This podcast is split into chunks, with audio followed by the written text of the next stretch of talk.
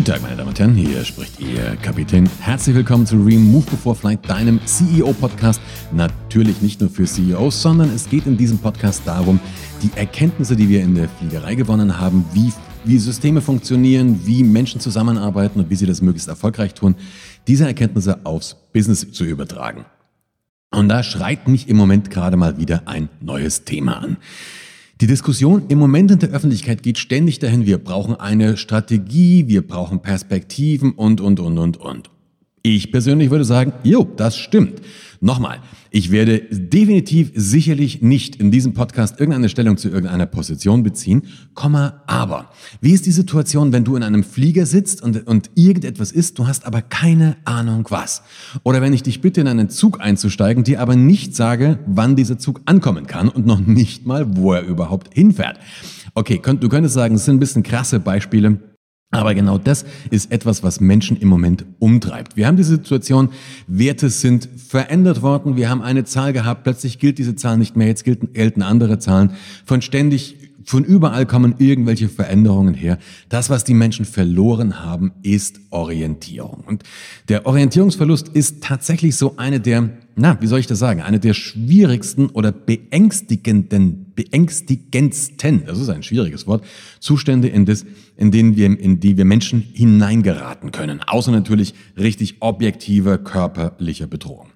Was kann man jetzt damit machen? Wir haben diese Situation. Ich weiß nicht, wie stark du dich davon betroffen fühlst. Auf jeden Fall erlebst du das in der Gesellschaft. Wir könnten jetzt sagen, hey, Augen zu und durch.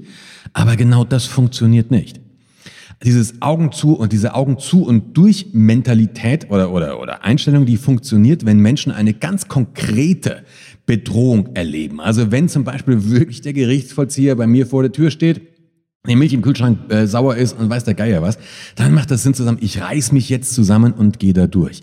Der Knackpunkt ist, das haben wir auch alle erlebt, da waren wir, die meisten zumindest von uns, sehr motiviert im letzten Jahr, aber irgendwann lässt, lässt dieses Thema, lässt diese dieses Engagement dafür nach. Und das Gleiche habe ich in Unternehmen auch. Ich muss das ja nicht nur auf eine gesamtgesellschaftliche Situation mit einer Pandemie überziehen, das hast du in jedem Unternehmen.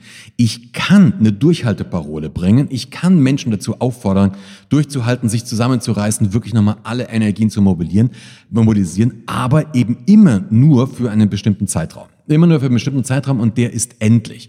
Wenn das Ganze zu lange dauert, dann bleibt die Energie ab. Der österreichische äh, Ministerpräsident, Ministerpräsident ist das eigentlich? Der österreichische Bundeskanzler, Entschuldigung, Sebastian Kurz hat gerade kurz was hat gesagt, was nutzt mir ein Lockdown, wenn sich keiner dran hält? Und das beschreibt die Situation gerade sehr, sehr deutlich. In der Gesellschaft, aber eben genauso in Unternehmen. Gut, was machen wir jetzt damit? In der Fliegerei gibt es einen Spruch, der heißt Aviate, Navigate, Communicate. Nochmal, Aviate, Navigate, Communicate. Was bedeutet das? Wenn du einen Flugschein hast oder wenn du fliegen lernst, dann wird dir dieser Spruch irgendwann eingetrichtert. Aviate, flieg das Flugzeug. Navigate, mach klar, dass du weißt, wo du bist und wo du hinfliegst. Communicate, rede mit den anderen. Lass uns ein bisschen Schritt für Schritt das Ganze erarbeiten, was das bedeutet und wie du es aufs normale Management oder auf dein normales Leben übertragen kannst. Stell dir bitte folgende Situation vor. Du fährst mit dem Auto und du stellst fest, du hast die Tankkappe nicht zugemacht. Also dieser, dieser Abschluss, ne, dieser, dieser Tankverschluss, den hast du nicht zugemacht. Du warst gerade tanken, hast diesen Verschluss nicht zugemacht. Wie schlimm ist das? Was würdest du sagen? Ah, wahrscheinlich sagst du völlig wurscht, oder? Fährst halt rechts ran, machst das Ding zu. Fertig. Okay, wir setzen eins drauf. Stell dir vor, du fährst auf der Autobahn mit 200, du bist wirklich beherzt unterwegs und da fällt dir auf, diese Tankklappe ist offen. Und das ist wirklich so, dass du hinter dir schon so einen Vapor hinter dir, also Vapor ist so da, durch den offenen Tankdeckel, da geht halt Sprit raus und das, das dann verpulvert sich natürlich nicht, aber das zerstäubt so ein bisschen, das ziehst du hinter dir her. Wie dramatisch ist es jetzt? Wahrscheinlich würdest du immer noch sagen, das ist nicht so wahnsinnig dramatisch, ist das Ding halt offen, fertig, muss ich halt ein bisschen langsamer fahren, fahr raus, machst zu. Genau. Kannst du dir vorstellen, dass deswegen Unfälle passieren? Diese Unfälle passieren natürlich, und zwar dann, wenn du dich nur noch darauf konzentrierst. Du kannst dir vielleicht vorstellen, du merkst es jetzt, du bist mit 200 unterwegs und jetzt kriegst du so eine Paranoia, dass dieses Scheißding offen ist. Du wirst wahnsinnig konzentrierst dich nur noch da, darauf und fängst jetzt an, Fehler zu machen. In der Fliegerei passiert genau das oder ist genau das passiert, weil mit dem Flugzeug kann ich halt nicht rechts ranfahren. Mit dem Flugzeug bin ich unterwegs und muss weitermachen. Genau deswegen, wegen solchen banalen Ursachen, dass tatsächlich ein Tankdeckel nicht zugemacht wurde, sind Flugzeuge abgestürzt, weil sich die Piloten so darauf konzentriert hatten und so in Panik verfallen sind oder in Aktionismus verfallen sind, dass sie völlig den Überblick verloren haben. Jetzt bin ich mal ein bisschen boshaft. Ja? Den Überblick verloren haben ist, eine, ist ja eine negative Botschaft. Das ist aber das Gleiche wie sich zu fokussieren. Die haben sich in dem Moment so auf dieses vermeintliche Problem fokussiert, dass sie alles andere aus dem Blick verloren haben. Also fokussieren geht oft einher mit den Überblick verlieren. Ich mache das ja ganz bewusst, dass wenn ich mich fokussiere, dass ich die anderen Sachen ausblende. Und jetzt hast du schon die erste Idee, wo vielleicht das Problem liegt. Wir, wir, wir, wir favorisieren dieses Ding. Du musst dich fokussieren, du musst den Fokus bewahren. Klar, nur wenn du dann links und rechts die Sachen nicht mehr mitbekommst, dann kannst du vielleicht fokussiert genau ins Desaster rennen. Evolutionär gesehen macht genau das, macht genau das einen Sinn. Evolutionär gesehen macht dieses Fokussieren absoluten Sinn, weil wenn du im Dschungel unterwegs bist oder im Urwald und dann Shepherds neben dir, dann macht es Sinn, dass du dich darauf konzentrierst. Es macht Sinn, dass ein Gehirn, dass, dass ein Teil deines Gehirns, die Amygdala, ähm, ein, ein, ein System startet, dass das so ein Aktivierungssystem ist. Das ist etwas vereinfacht gesprochen, die Neurologen unter uns, ihr wisst das aber letztendlich die Amygdala, die, die checkt, ist dieser Reiz, der da kommt, ist der bedrohlich? Und wenn er bedrohlich ist, dann aktiviert es das Stammhirn und das Stammhirn macht Angreifen, Abhauen, Totstellen. Macht, wie gesagt, evolutionär absolut Sinn, wenn es neben dir irgendwo scheppert im Gebüsch und du Angst haben musst, dass da der Säbelzahntiger ist, dass du dich darauf fokussierst, dann brauchst du in dem Moment nicht mehr darauf zu achten, wo vielleicht die Wasserquelle ist oder wo, oder wo, weißt du, die, nächsten schönen Pilze wachsen, sondern du musst dich auf genau dieses Problem konzentrieren. In unserem Fall haben wir die Situation, dass uns das verunmöglicht, alternative Lösungsmöglichkeiten wahrzunehmen. Wir sehen nur noch einen Teil und alles andere blenden wir aus. Also, erster Schritt, wir müssen da rauskommen. So. Und da hilft dieser Spruch Aviate, Navigate, Communicate.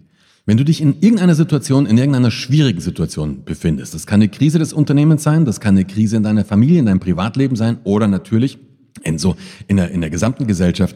Erster Schritt, Aviate, flieg das Flugzeug. Als erstes muss ich mich wirklich darauf konzentrieren, was genau ist eigentlich mein Kernjob?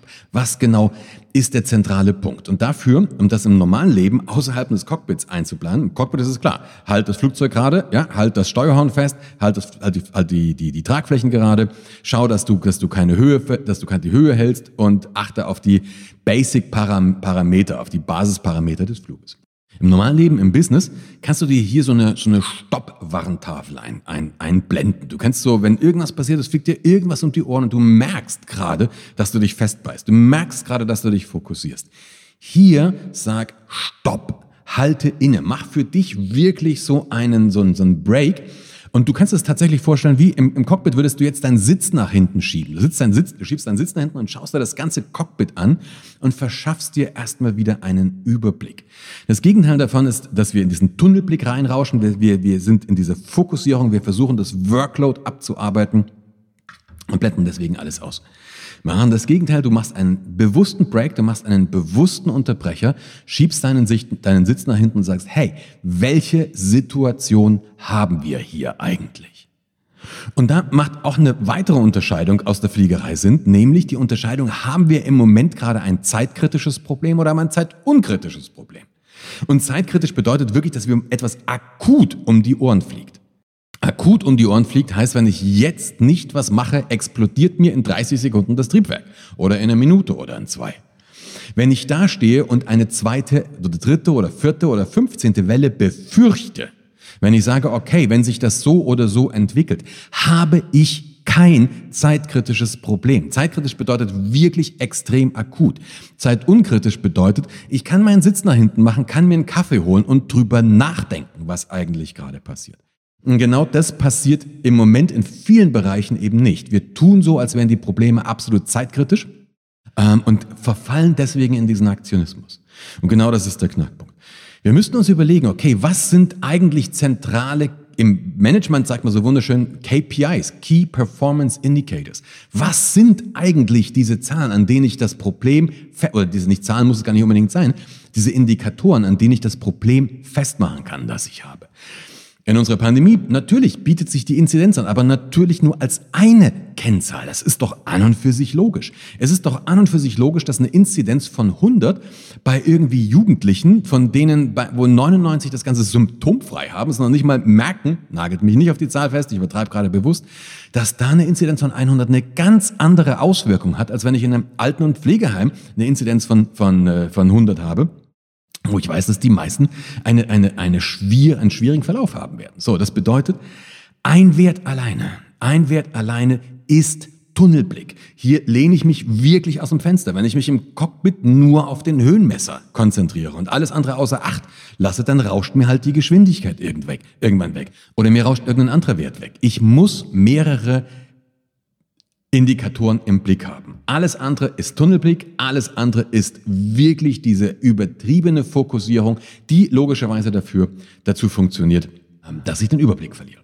So, also erster Punkt ist, du, du fliegst das Flugzeug. Aviate. Die, der zweite Punkt ist Navigate. Navigate, wo willst du eigentlich hin? Wo willst, was ist das Ziel? Was wollen wir eigentlich erreichen? Und auch das sehen wir im Moment bei der aktuellen Diskussion sehr, sehr deutlich. Macht es wirklich Sinn, ein No-Covid zu verfolgen zum Beispiel? Macht es wirklich Sinn? Ich weiß es nicht. Ich maß mir auch an keine, keine mache es mir auch nicht an, darüber ein Urteil zu, zu empfinden, aber es macht doch Sinn, dass ich das für mich mal klar kriege. In einem Unternehmen ganz genauso. Wo will ich hin? Will ich bloß dass die Krise bewältigen? Will ich bloß überleben? Oder will ich mein Unternehmen umstrukturieren? Was ist eigentlich das Ziel? Und du ahnst das jetzt schon, wenn du, wenn du wirklich vom Workload Management einem Problem hinterherrennst, hast du gar nicht die Chance, dir zu überlegen, wo du eigentlich hin möchtest. Da hast du gar nicht die Chance, dir zu überlegen, was vielleicht die Prioritäten sind und was das Wichtige ist. Und wenn du die Situation hast, dann kannst du keine guten Entscheidungen treffen. Das geht nicht. Wie bitteschön möchtest du gute Entscheidungen treffen, wenn du nicht weißt, wo du langfristig hin willst? Freunde der Luftfahrt, das funktioniert nicht. Wir müssen das für uns klar machen. Und genauso das muss ich in einem Unternehmen für mich klar machen. Ich muss diese Zielperspektive für mich klar haben. Wo will ich eigentlich hin? Bringe dir eine ganz einfache Technik, wie du sowas machen kannst oder wie du sowas akut machen kannst. Kennst du wahrscheinlich sogar schon von mir. Das ist die Oma-Technik. Die Oma-Technik ist mir irgendwann mal eingefallen. Da habe ich, da habe ich äh, Speaker ausgebildet und dann ging es darum, so eine, so eine Positionierung im Markt. Und das kannst du dir so vorstellen. Stell dir vor, du hörst, ich weiß gerade nicht, wo du diesen Podcast gerade hörst, vielleicht im Auto, vielleicht zu Hause, vielleicht in der Badewanne, vielleicht beim Joggen, wie auch immer. Aber stell dir vor, du bist fertig nimmst dann deine Stöpsel aus dem Ohr oder machst das, machst das Tape aus oder was auch immer. Und dann fragt dich jemand, hey, hast gerade einen Podcast gehört, oder? Du sagst du, jo, von wem? Ja, von dem Brandl. Und dann fragen die dich, was ist das für ein Typ? Was ist denn der Brandl für ein Typ? Dann beantwortest du diese Frage in zwei Sätzen, maximal drei. Wie bin ich auf Oma-Technik gekommen, weil ich es irgendwann so erklärt habe? Du läufst aus, aus, einem, aus einem Raum raus, in dem ich gerade einen Vortrag gehalten habe und dann steht meine Oma, ist leider schon seit Jahren tot, aber dann steht der Astralkörper meiner Oma vor der Tür und er fragt dich, was hat denn der Bub gerade erzählt? Du kannst den, die ganze Botschaft dieses Podcasts, wenn du dich, wenn du jetzt nachher gefragt wirst, um was ging es in dem Podcast, wirst du in zwei, maximal drei Sätzen beschreiben, um was es in diesem ganzen Podcast ging. Auch wenn ich eine halbe Stunde oder vielleicht sogar noch länger drüber geredet habe. Wenn du gefragt wirst, was ist denn der Brandel für ein Typ, wirst du in zwei, maximal drei Sätzen beschreiben, was für ein Typ ich bin. Und zwar egal, lustigerweise, ob du mich kennst, ob du mich persönlich, ob wir uns persönlich kennen oder nicht. Du wirst das tun. Und hier kommt die Krux. Diese zwei bis drei Sätze sollte ich mir vorher überlegt haben. Ich mache mir vorher Gedanken, okay, wie will ich eigentlich wirken? Wie möchte ich wahrgenommen werden? Ich mache mir Gedanken darüber, was für einen Eindruck solltest du über diesen Podcast haben? Wie, wie willst du das beschreiben, dass auch die, die verschiedenen Folgen zusammenpassen? Und natürlich mache ich mir darüber Gedanken, wenn meine Mitarbeiter, Mitarbeiterinnen gefragt werden, was ist denn, was, was, äh, wie geht denn der Laden mit der Krise um, dass die auch zwei oder drei Sätze beschreiben, wo sie eigentlich, äh, was unsere Strategie ist. Da musst du dir ein bisschen Zeit nehmen dafür. Das kannst du nicht spontan, das kannst du nicht einfach mal so hinrotzen, sondern gerade in schwierigen Situationen macht das einen Sinn. Haben wir andere Folgen auch schon dazu gehabt, das Vier-Konzept kannst du noch mal reinhören und, und, und, und, und. Aber das ist Avier. So, und hier ist ein Ansatz, ein Punkt noch sehr, sehr wichtig. Der ist mir nochmal ganz konkret wichtig dazu. Wenn du für Menschen verantwortlich bist, und zwar vollkommen egal, ob das jetzt eine Verantwortlichkeit in einem Team ist, dass du eine Abteilung leitest, oder ob das eine Verantwortlichkeit in deiner Familie ist oder was eben auch immer. Wenn du für Menschen verantwortlich bist, ist es dein verdammter Job, denen Orientierung zu geben. Wie kannst du das machen? Indem du Ziele vorgibst. Und natürlich, je dynamischer eine Situation ist, umso kleiner und umso greifbarer müssen die Ziele sein. Wenn alles schick ist, dann kann ich eine große Vision spannen. Dann kann ich so eine 20-Jahres-Vision spannen. Dann kann ich euch auf eine große Reise mitnehmen.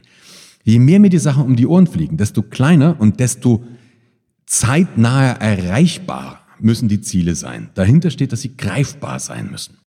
Ich gebe kleine Schritte vor und damit habe ich aber auch die Chance, kleine Erfolgserlebnisse zu generieren. Und das ist wieder die Basis für Zutrauen. Du merkst, hier schließt sich wieder der Kreis. Ich muss Erfolgserlebnisse generieren, dass die Menschen wieder Vertrauen fassen. Ich muss Erfolgserlebnisse generieren, dass die Menschen Vertrauen fassen, ist die eine Sache. Vertrauen fassen, aber vor allen Dingen sich wieder in sich selbst. Das ist eine Selbstwirksamkeitserwartung, heißt das in der Psychologie. Also, dass die Leute wieder das Gefühl haben, ich kann hier etwas steuern, ich habe Einfluss auf die Situation, ich kann hier auch Einfluss nehmen. Also kleine Ziele setzen, erreichbare Ziele setzen, die kontrollieren und die auch feiern. So, letzter Punkt, Communicate. Aviate, Navigate, Communicate. Wäre an und für sich ein separater Punkt. Vielleicht mache ich dazu auch noch mal eine separate ähm, Folge. Aber es ist doch logisch.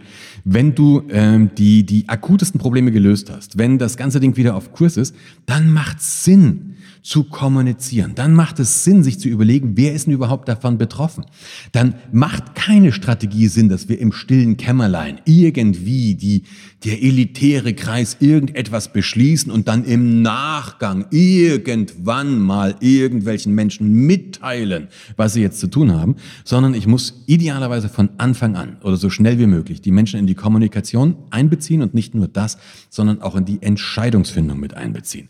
In einer schwierigen Situation, die von Unsicherheit geprägt ist, wollen Menschen Sicherheit haben. Und das haben sie unter anderem dadurch, dass sie in Entscheidungen mit einbezogen werden.